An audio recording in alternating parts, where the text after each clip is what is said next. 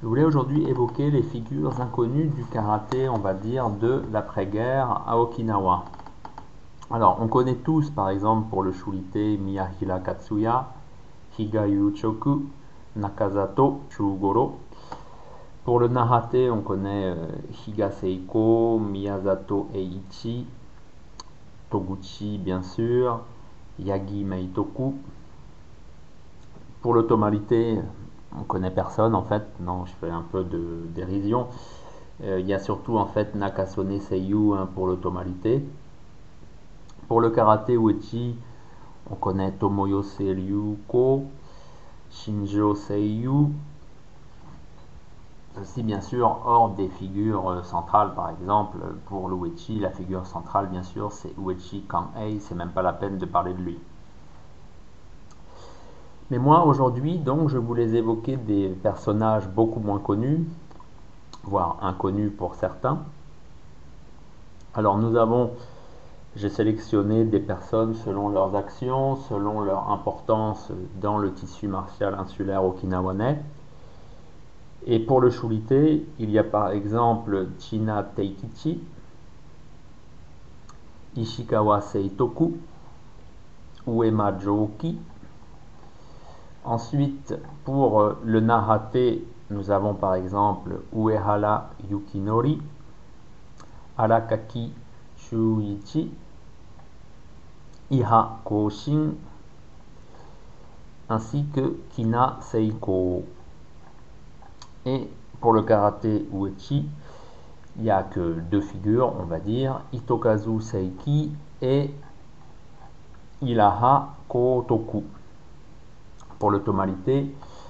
Pour l'instant, je n'évoque pas ce point, ce sera sans doute dans une autre communication. Alors, commençons avec China Teikichi. Donc, China est né en 1924.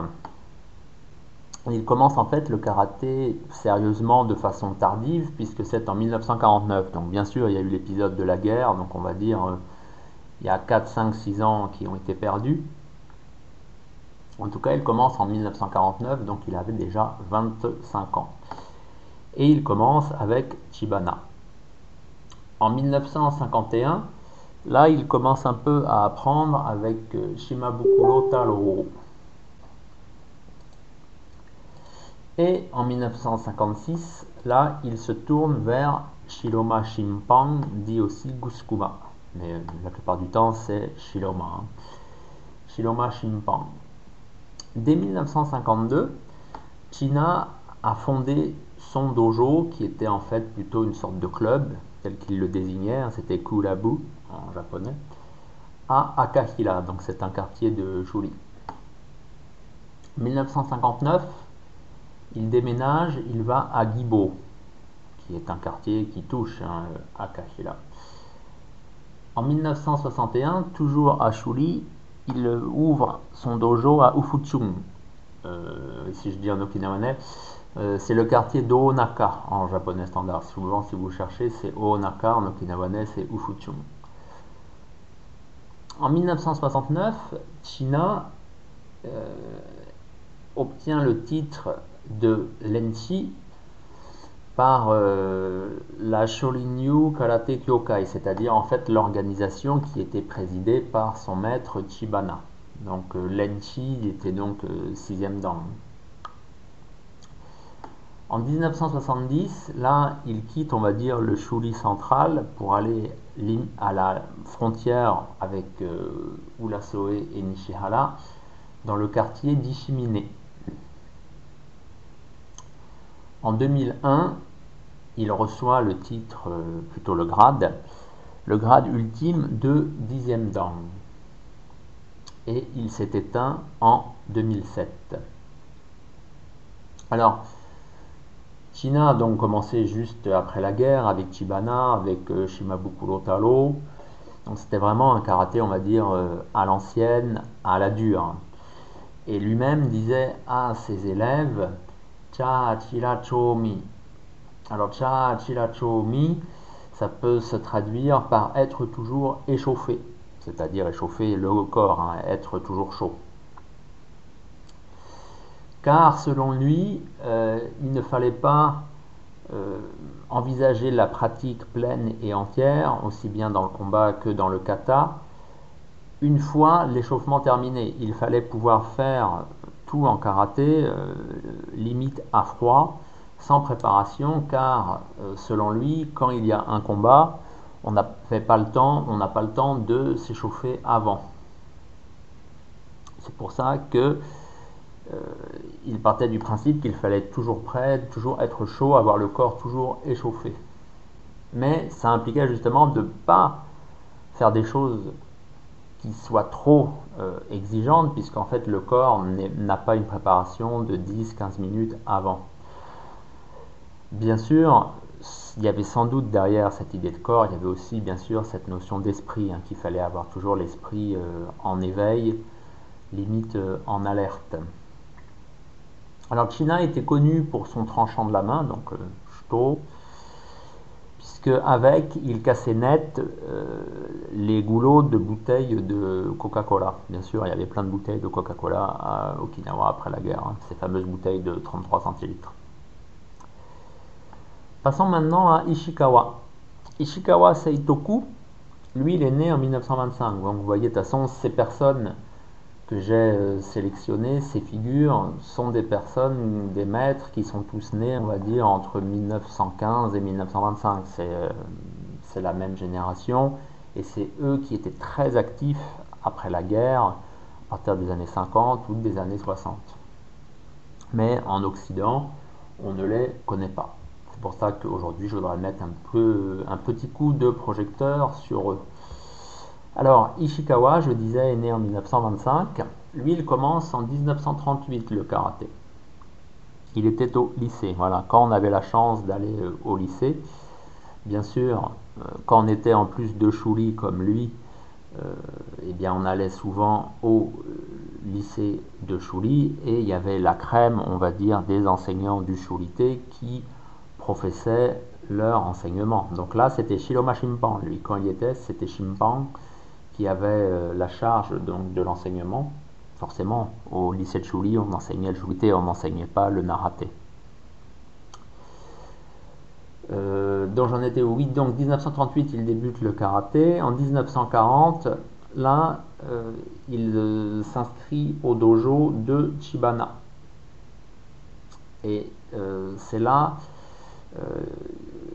comme il le disait qu'il découvre vraiment le cœur du kata plutôt les cœurs du kata qui repose sur la force, sur la vitesse et la beauté. C'est quelque chose qu'on oublie, c'est que bien sûr force, vitesse, ça donne la puissance, mais il y a un élément qui doit aller avec cette puissance, c'est la beauté, ce qu'on qu'on appelle bi. Euh, ensuite, lui aussi, il se tourne vers Shimabukuro Taro, pareillement à China, dont il vient d'être question.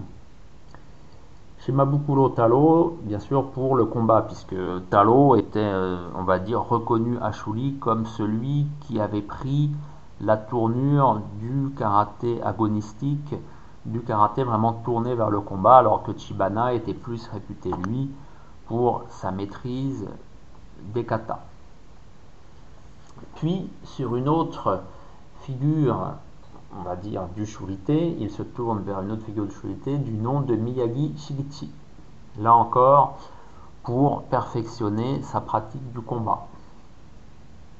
En 1961, donc là forcément on est après la guerre, il fonde son dojo à Shuri qui s'appelait le Shuri Sanka Dojo. Alors Sanka, si vous avez lu un clan d'Okinawa, vous savez peut-être ce que c'est. Sanka, ça désigne ces trois lieux, puisque littéralement c'est ça.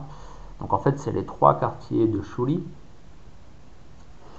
où il y avait euh, une grande concentration justement de jeunes, d'adeptes du Shulité, puisque bien sûr à Shuri on faisait du Shulité, on peut même être plus précis, plus fin, on parle de karaté, mais en fait c'est le Shulité.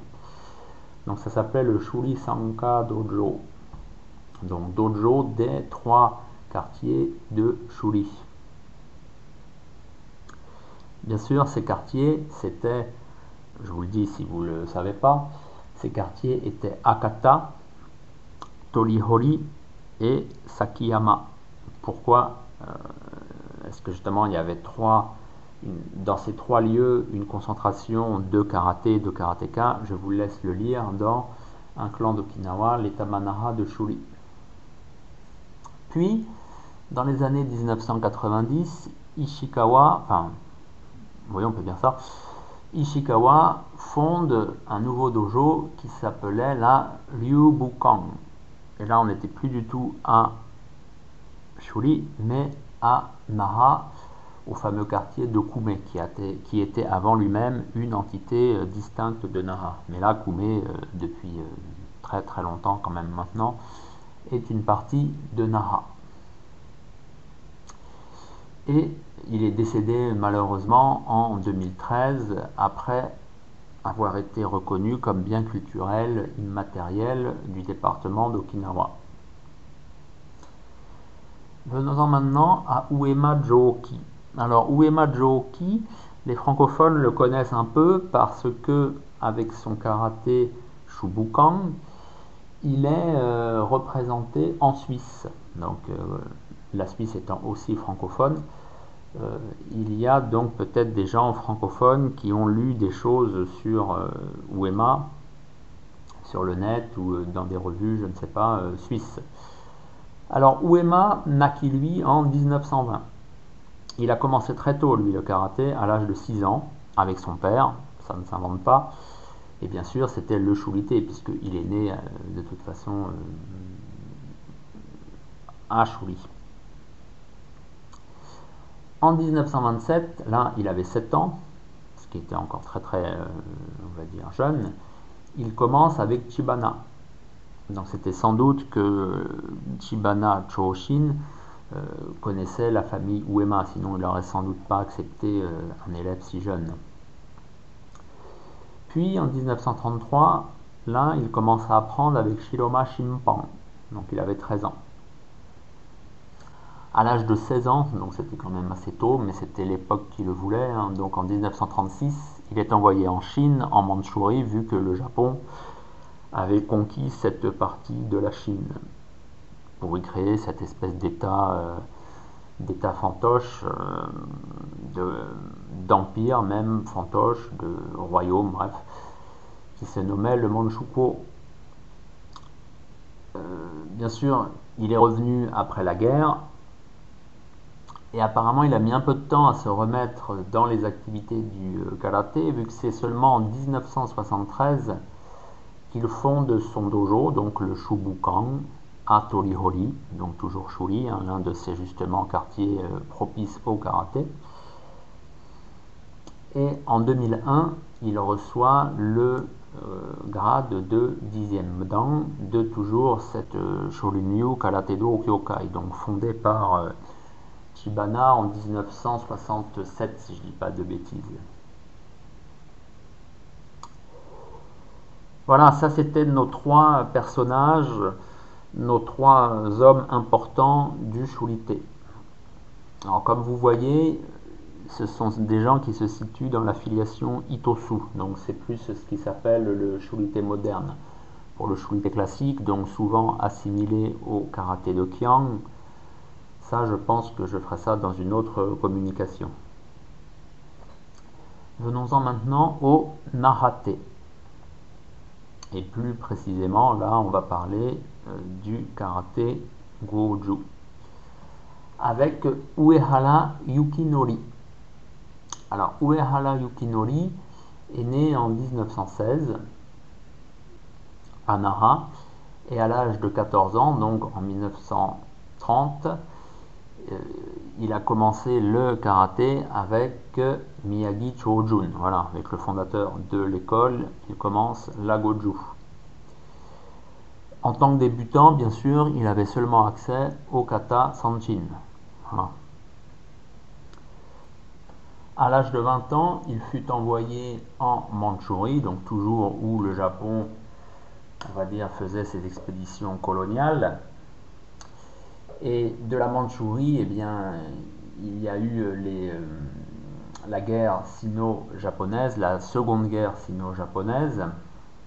Donc il est resté sur le continent chinois, on va dire, durant toute la guerre, qui a duré jusqu'en 1945. Puis, bien sûr, comme il était au mauvais endroit au mauvais moment, lors de l'arrivée soviétique, il fut euh, capturé, fait prisonnier par les soldats russes et donc fut placé dans des camps de prisonniers jusque euh, vers 1950 apparemment. Et c'est justement parce que, c'est lui qui disait ça, il avait donc survécu à ces dures conditions, il faut dire, être prisonnier des Russes en Sibérie euh, après justement euh, à l'issue donc de la Seconde Guerre mondiale, en sachant comment est-ce que les forces opposées au Japon avaient du ressentiment envers les Japonais, on peut très certainement penser que ces conditions de détention ne devaient pas être euh, très roses. Et donc justement, il disait qu'il avait survécu, qu'il avait pu supporter tout ça grâce à sa pratique du kata sanshin durant des années qu'il avait effectué sous euh, l'autorité de Miyagi. Il revient donc ensuite vers 1950 euh, de la Sibérie, il fut libéré hein, vu que la guerre était pour le coup finie. Et là, en fait, il s'installe à Fukuoka. Donc, Fukuoka, c'est la grosse ville de l'île de Kyushu, l'une des quatre îles importantes du Japon métropolitain. Là, du Kyushu jusqu'au Kansai, c'est vraiment euh, pas loin, on va dire, on va dire, c'est cette même zone du Japon de l'Ouest. Il fait la connaissance avec Yamaguchi Gogen, qui était un peu l'as du karaté Goju euh, après la guerre au Japon central. Gogen qui était actif dans le Kansai comme je viens de le dire et en particulier à l'université Litsumeikan. Il fait donc la rencontre, j'aurais dû le dire, avec Yamaguchi Gogen en 1951. Il devient ensuite, donc Uehara, hein, Uehara Yukinori devient professeur du club de karaté de l'université Seinan Gakuin. Donc ça, c'est une université qui est à Fukuoka, justement. Et il occupa euh, divers postes dans euh, le club de karaté universitaire durant les 40 ans qui suivirent. Et c'est de là qu'il a vraiment, lui, participé, euh, vraiment agi pour le développement du karaté goju dans toute cette euh, île du Kyushu. Et il était évidemment euh, membre de euh, la fédération japonaise de karaté, hein, puisque la fédération japonaise avait diverses, on va dire, comment on pourrait appeler ça, groupes. Il y avait la Gojukai, la Wadokai, la Shitokai, à chaque fois pour Goju, Wado et Shito puisque le karaté Shotokan avait décidé de ne pas être dans cette fédération japonaise, puisque, euh, on va dire, le gros du karaté Shotokan était représenté par le karaté JKA, et le JKA, et c'était la propre euh, structure, puisque JKA, euh, c'est le Japanese Karate Association, donc c'est vraiment l'association, c'est au même titre qu'une fédération, quoi. Bref, fermons cette parenthèse. Donc il était dans la fédération japonaise dans, par l'intermédiaire de la Gojukai. Bien sûr, en fait, il n'avait jamais réellement euh, passé de grade, puisque quand il apprenait avec euh, Miyagi euh, vers 1930, durant la décennie 1930, les grades n'existaient pas, je le rappelle. Hein. donc, bien entendu, c'était un apprentissage vraiment différent de celui que l'on connaît aujourd'hui. J'en viens maintenant à Alakaki Shuichi. Alors Alakaki, ceux qui sont dans le, monde francophone, dans l'association de Higona Morio, donc euh, l'IOGKF, euh, connaissent sans doute Alakaki vu que Alakaki est l'un des référents pour justement euh, cette, on va dire, pour ce surjon du karaté Jundokan qu'est le karaté de Higonna. Alors, Alakaki Shuichi est né en 1929. À l'origine, c'était un judoka. Puis, il devint en 1951 un élève particulier de Miyagi, car il semble qu'à cette époque, vers 1950-1951, Miyagi n'enseignait pas euh, de façon publique en fait. Il enseignait chez lui, ça on le sait, mais il n'y avait pas de cours collectif, il n'y avait pas de cours particulier. Il prenait vraiment les élèves, on va dire, au cas par cas et euh, comme élèves privés, comme élèves particuliers. Et euh, Alakaki en faisait partie. Donc bien sûr, de façon habituelle, on pourrait dire, l'entraînement était assez austère, répétitif. Il reposait surtout sur la pratique des techniques de base, du kata sanshin et des exercices de renforcement en soulevant par exemple des pierres qui étaient disposées dans le jardin de Miyagi. En 1957, il avait donc 28 ans, il partit pour la métropole pour y développer ses activités professionnelles et il choisit la région de Tokyo. Il resta peu de temps en fait à Tokyo qu'en 1960, il partit pour le Shikoku et devient conseiller du club, bien sûr ça ne s'invente pas, de karaté universitaire d'université du Shikoku.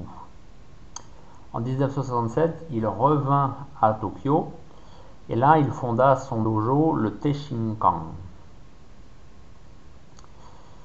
Puis à partir des années 1970, il retrouva Okinawa et euh, devient, devint, comment dire, donc un des référents, l'un, on pourrait dire, des parrains de Higaonna Morio, donc euh, toujours euh, du karaté Goju. Hein.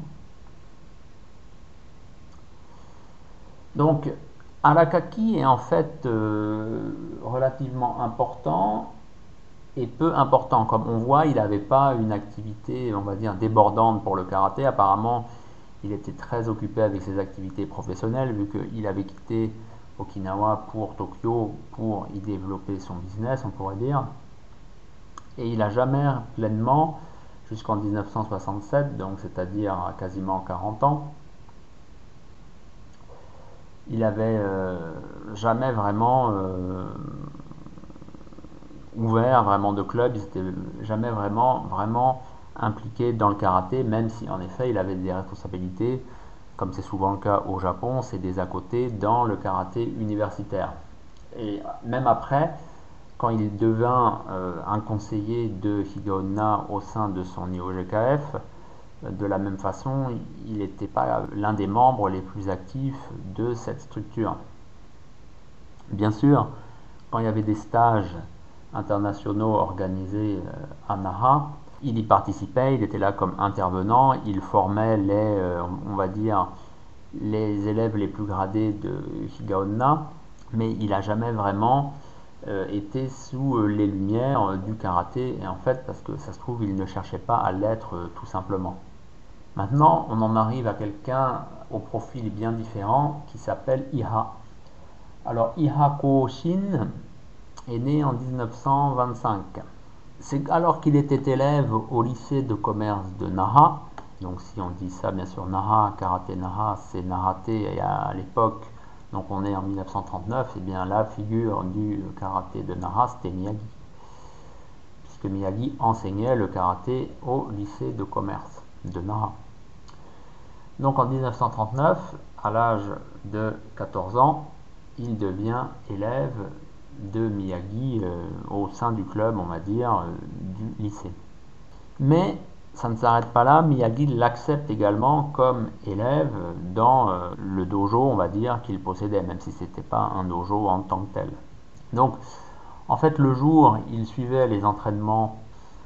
Le jour, il suivait les cours de karaté au sein du club du lycée, et le soir, il allait chez son maître pour s'entraîner. C'était vraiment c'était la double ration de pratique. En 1964, il fonde son propre dojo qui s'appelait le Seido Kang. Donc bien sûr, quand Miyagi est décédé en 1953, il est resté avec ceux qui avaient fréquenté Miyagi en dernier, donc que c'est Miyazato Eiichi, Miyagi An-ichi, et il était, on va dire, actif dans ce qui s'appelait le karaté Jundokan. Donc en 64, je disais, il, a fondé son propre dojo, le Seidokan, et quand Miyazato fonde en 1969 son groupe Okinawa Goju Karate Kyokai, donc association de karaté Goju d'Okinawa, il en est nommé vice-président. Bien sûr, le président, c'était Miyazato. Dans les années 1980, il effectue beaucoup de voyages euh, à travers le monde, que ce soit en Europe, en Espagne ou euh, en Chine, justement euh, participer au développement du karaté, on va dire Jundokan, donc qui était sous la coupe de cette association Okinawa Goju Karate Kyokai. En 1998, il est nommé conseiller de la fédération japonaise, bien sûr, pour ce qui était euh, Goju Ryu encore. Hein. Mais voilà, enfin, ça montre euh, depuis le début, en fait, tous ceux, et à commencer par Miyazato, qui était du karaté de Jundokan, étaient vraiment en rapport assez étroit avec le karaté de la métropole, qui était dominé par euh, ce qui s'appelle la JKF, donc Japan Karate Federation. Quand Miyazato décéda en 1999, il fut nommé en l'an 2000 président de la fédération donc, qui chapeautait le Jundokan, le dojo Jundokan et le karaté de ce dojo.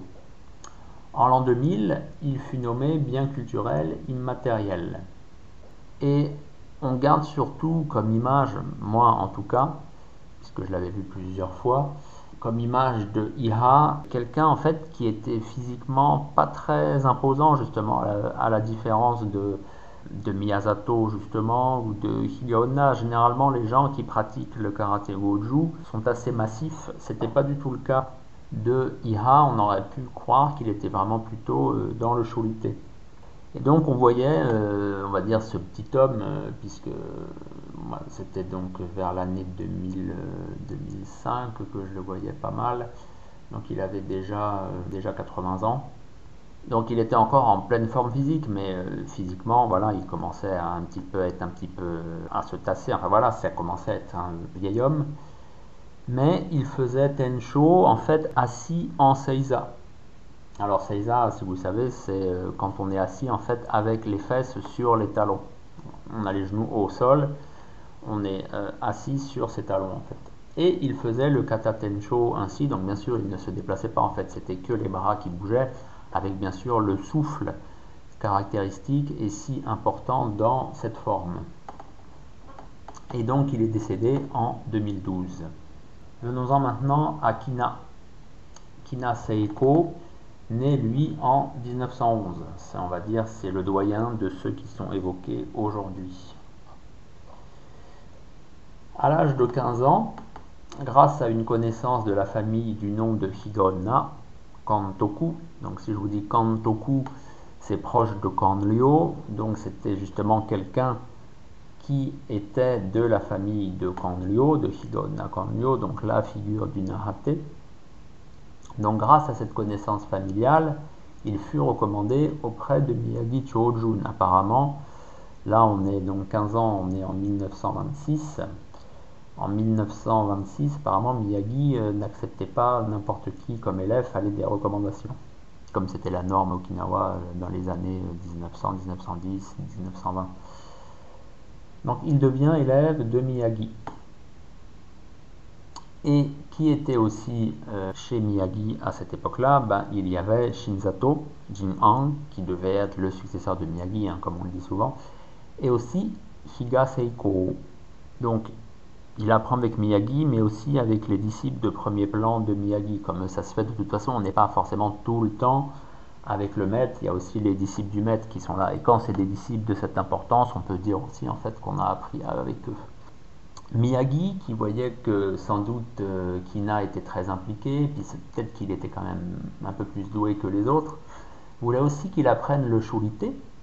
Et il l'avait envoyé chez Motobu, mais pas Choki, puisque de toute façon il n'était pas là, mais chez Motobu Choyu, le frère aîné de Choki. Puisque bien sûr, on le sait, Choyu était dans l'Udundi, dans l'art familial, mais il avait aussi appris le chulité dans ce qu'il avait de plus orthodoxe et de plus euh, pur, on pourrait dire. Même si employer cet adjectif, c'est des fois un peu euh, contraignant. Donc il a aussi appris le chulité avec Motobu Choyu et notamment le kata unsu qu'il avait ensuite conservé et qu'il a enseigné tout au long de sa vie. Et en 1929, là, il devient vraiment l'élève particulier de Miyagi durant une année. Donc là, c'était plus, on va dire, le groupe euh, d'élèves de Miyagi. Là, il, allait vraiment dans l'appartement de Miyagi, euh, dans sa maison plutôt, pour étudier euh, le karaté Goju.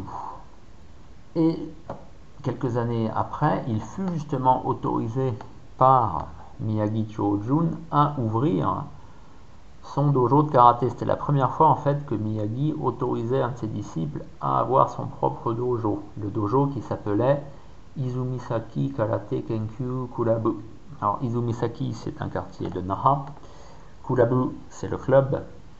Et Karate Kenkyu c'est euh, l'étude, la pratique, on va dire, très approfondie en karaté.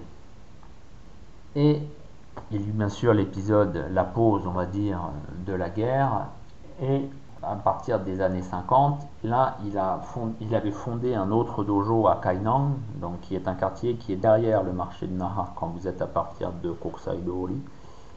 À Kainang, là, il avait fondé le dojo qui se nommait le Junko Kan. Alors le Jun, c'est le même Jun que vous avez dans le Jun Dokan et qui est en fait le caractère Jun que l'on retrouve aussi dans Miyagi Cho Jun. Voilà. Bien sûr, il n'y a pas de hasard. J'en ai fini avec les adeptes du Nahate et venons-en maintenant aux aux deux figures que j'ai sélectionnées du karaté uechi. Commençons par Itokazu Seiki. Itokazu naquit en 1915 et en 1933, donc il était déjà relativement assez âgé, puisqu'il avait justement 18 ans. Il a commencé le karaté avec Kian Shotoku. Très peu de temps après, en 1935, donc il avait tout juste 20 ans, lui aussi, comme beaucoup d'autres qui ont été évoqués euh, au cours des minutes précédentes, il fut envoyé en Chine, puisque le Japon euh, occupait ce pays. Il est démobilisé en 1938 ou 1937, bref. Il retrouve Okinawa et euh, de là, son frère, qui était à Osaka pour travailler, vu qu'il y avait beaucoup d'Okinawanais dans la région d'Osaka, dans le Kansai, dans les années 20, dans les années 30, son frère lui euh, propose donc de venir travailler avec lui euh, à Osaka. Et là, à Osaka, il découvre le dojo de Uechi Kanhei. Et il est euh, bien sûr euh, désireux de pratiquer le karaté qu'il avait commencé avec Kiang quelques années plus tôt. Et il devient donc membre du dojo de Kanhei.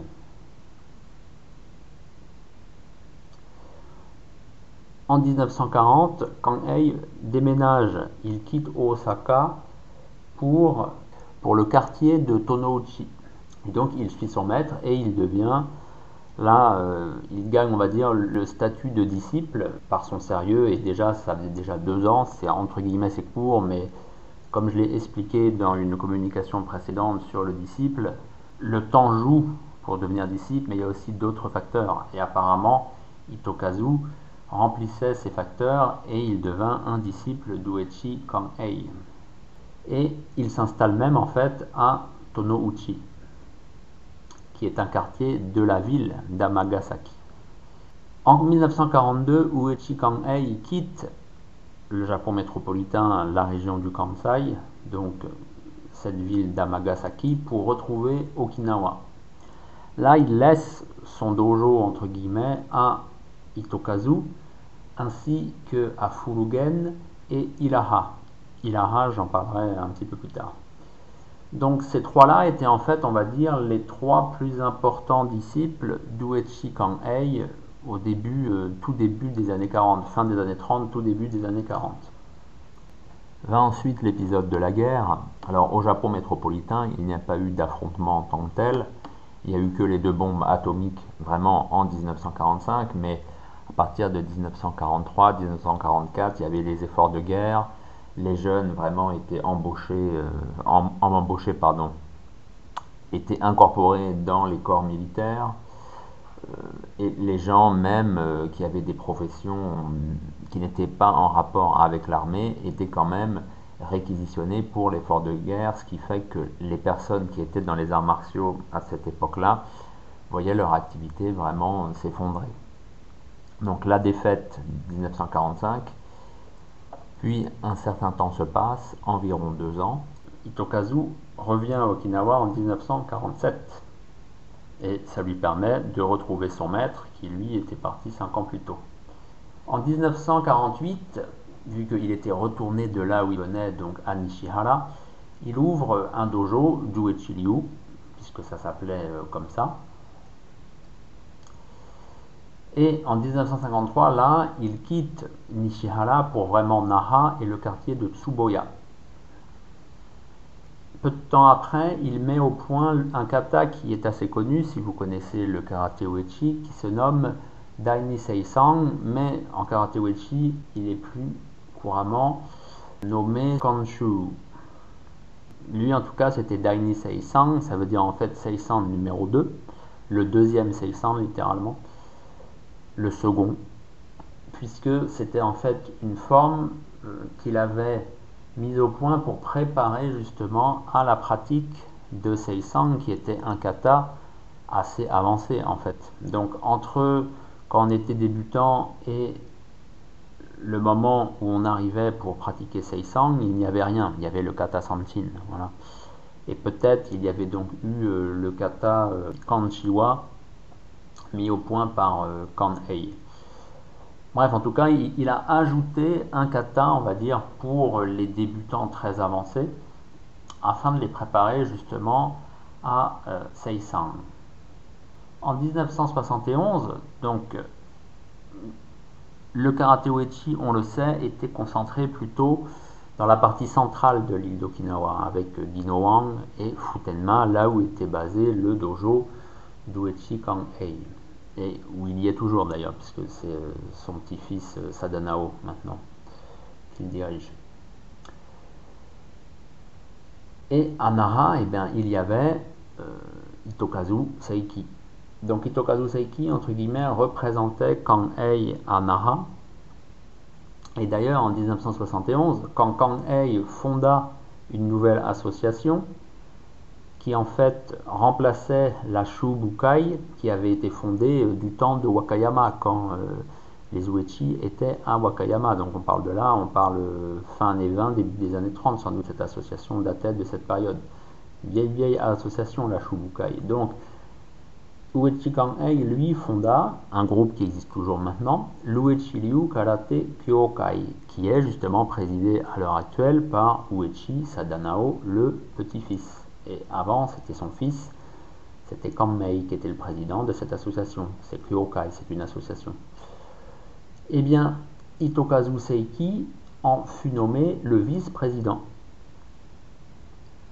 Et il devient également en 1971 le vice-président de la fédération kinawanaise de karaté-do. Donc, euh, c'était vraiment un personnage central aussi bien du monde Uechi que du karaté global, puisqu'il était au poste de vice-président justement de la fédération qui, par son statut, fédérait l'ensemble du karaté okinawanais, ou en tout cas essayait d'avoir le plus grand nombre possible de groupes, de dojo, de maîtres en son sein.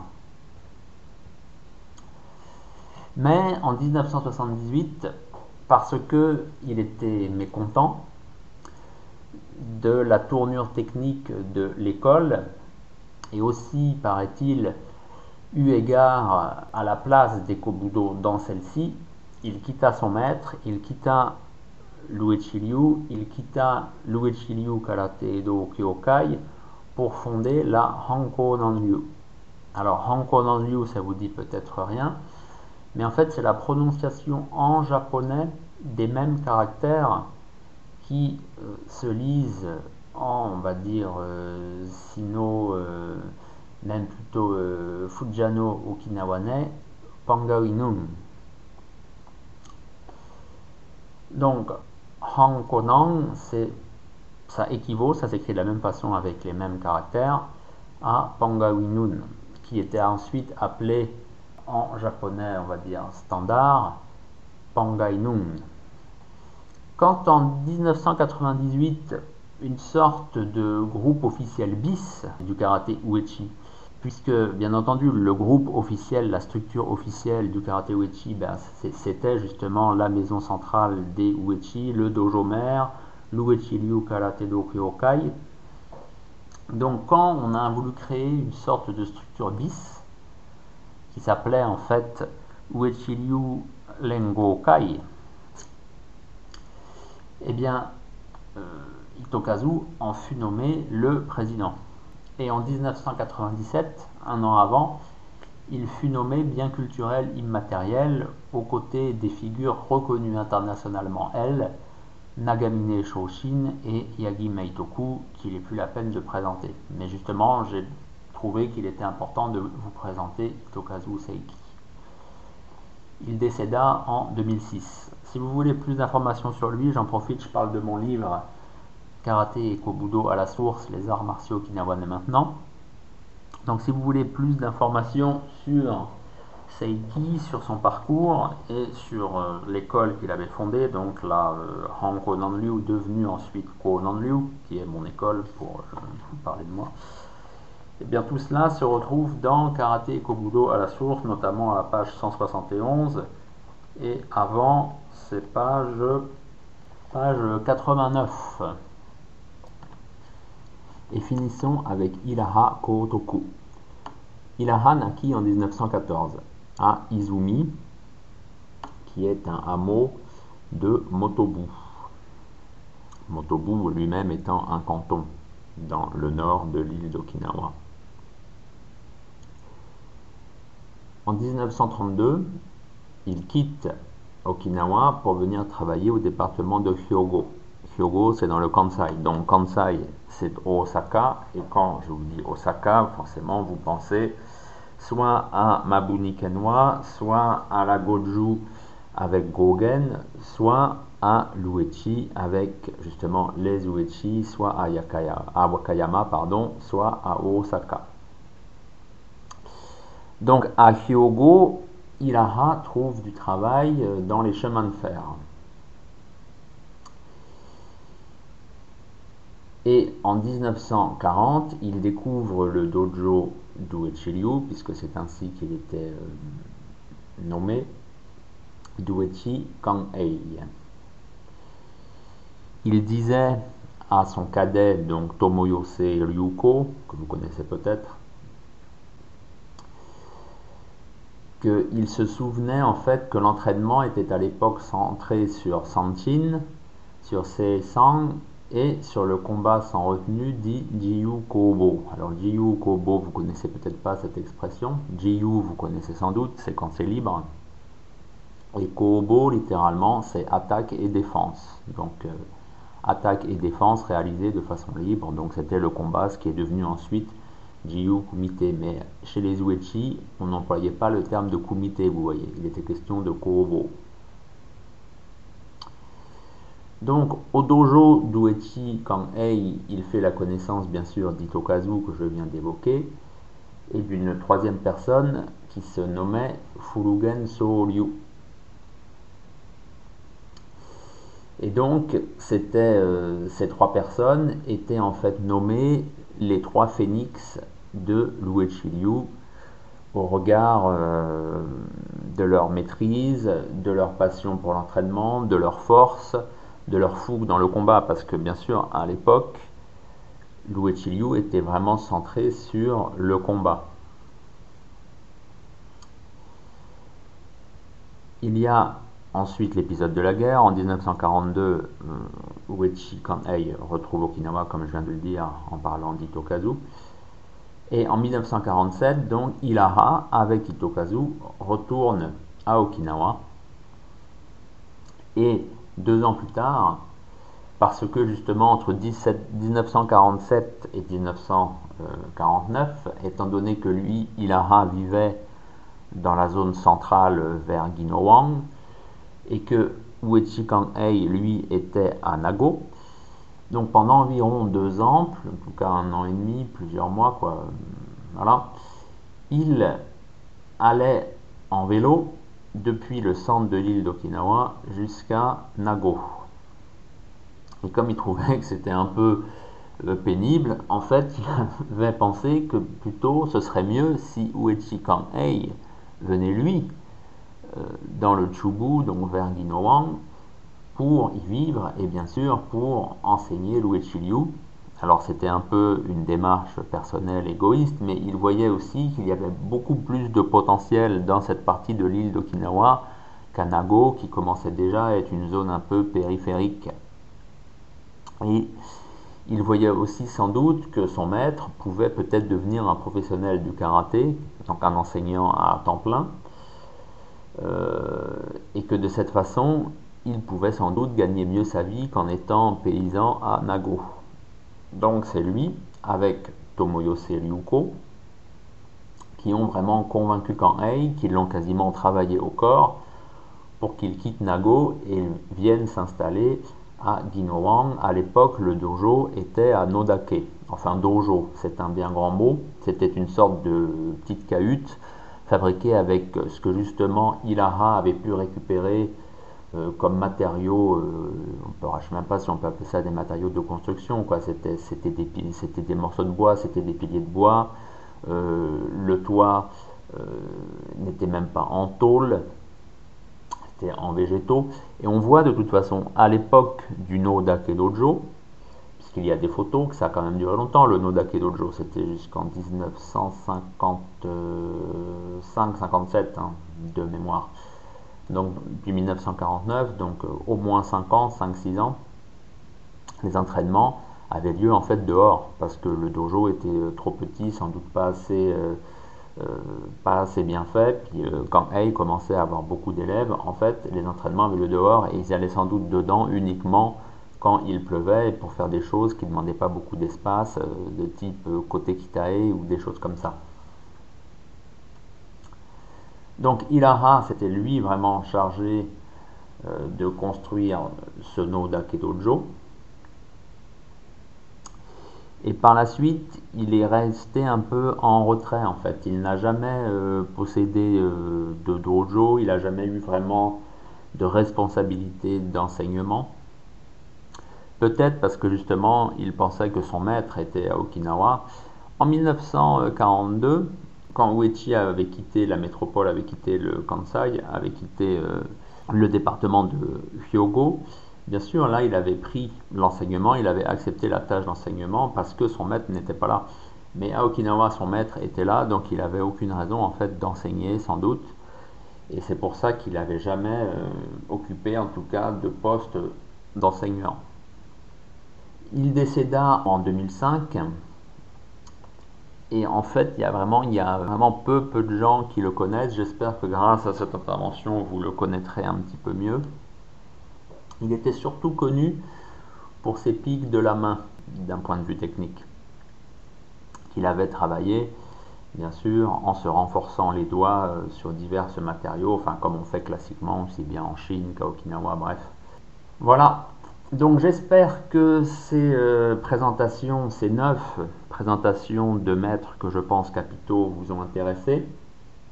Vous pouvez lire par exemple Tête à tête en mer de Chine si vous voulez en apprendre plus sur Itokazu Seiki puisque j'ai interviewé son fils qui se nomme Seisho. Et je vous dis à bientôt. Et pour découvrir les arts martiaux okinawanais, je vous recommande mon livre Karaté Kobudo à la source, les arts martiaux okinawanais maintenant. Je peux aussi vous recommander Tête à tête en mer de Chine, qui lui est un recueil d'entretien avec les maîtres et experts okinawanais contemporains. Si vous êtes plus intéressé par euh, les textes, on va dire, fondateurs du karaté, là, il y a deux livres de Motobucho Oki que j'ai traduits. Le premier qui s'intitule Le karaté jutsu boxe d'Okinawa et le second qui s'intitule tout simplement Mon karaté jutsu. Et pour ceux qui s'intéressent plus aux arts scéniques euh, et les danses en particulier, j'ai édité Passé et présent des arts du spectacle okinawanais. Et là, je viens de sortir Danse et combat à Okinawa. Voilà, tous ces livres, vous pouvez les trouver sur Amazon. Ils sont également disponibles sur mon site jcjuster.jimdofree.com et éventuellement vous pouvez aussi me contacter via Facebook. Donc on me trouve donc pareil sous mon nom JC Juster sur Facebook. Vous pouvez me contacter et je pourrai vous en envoyer des exemplaires dédicacés si vous le souhaitez.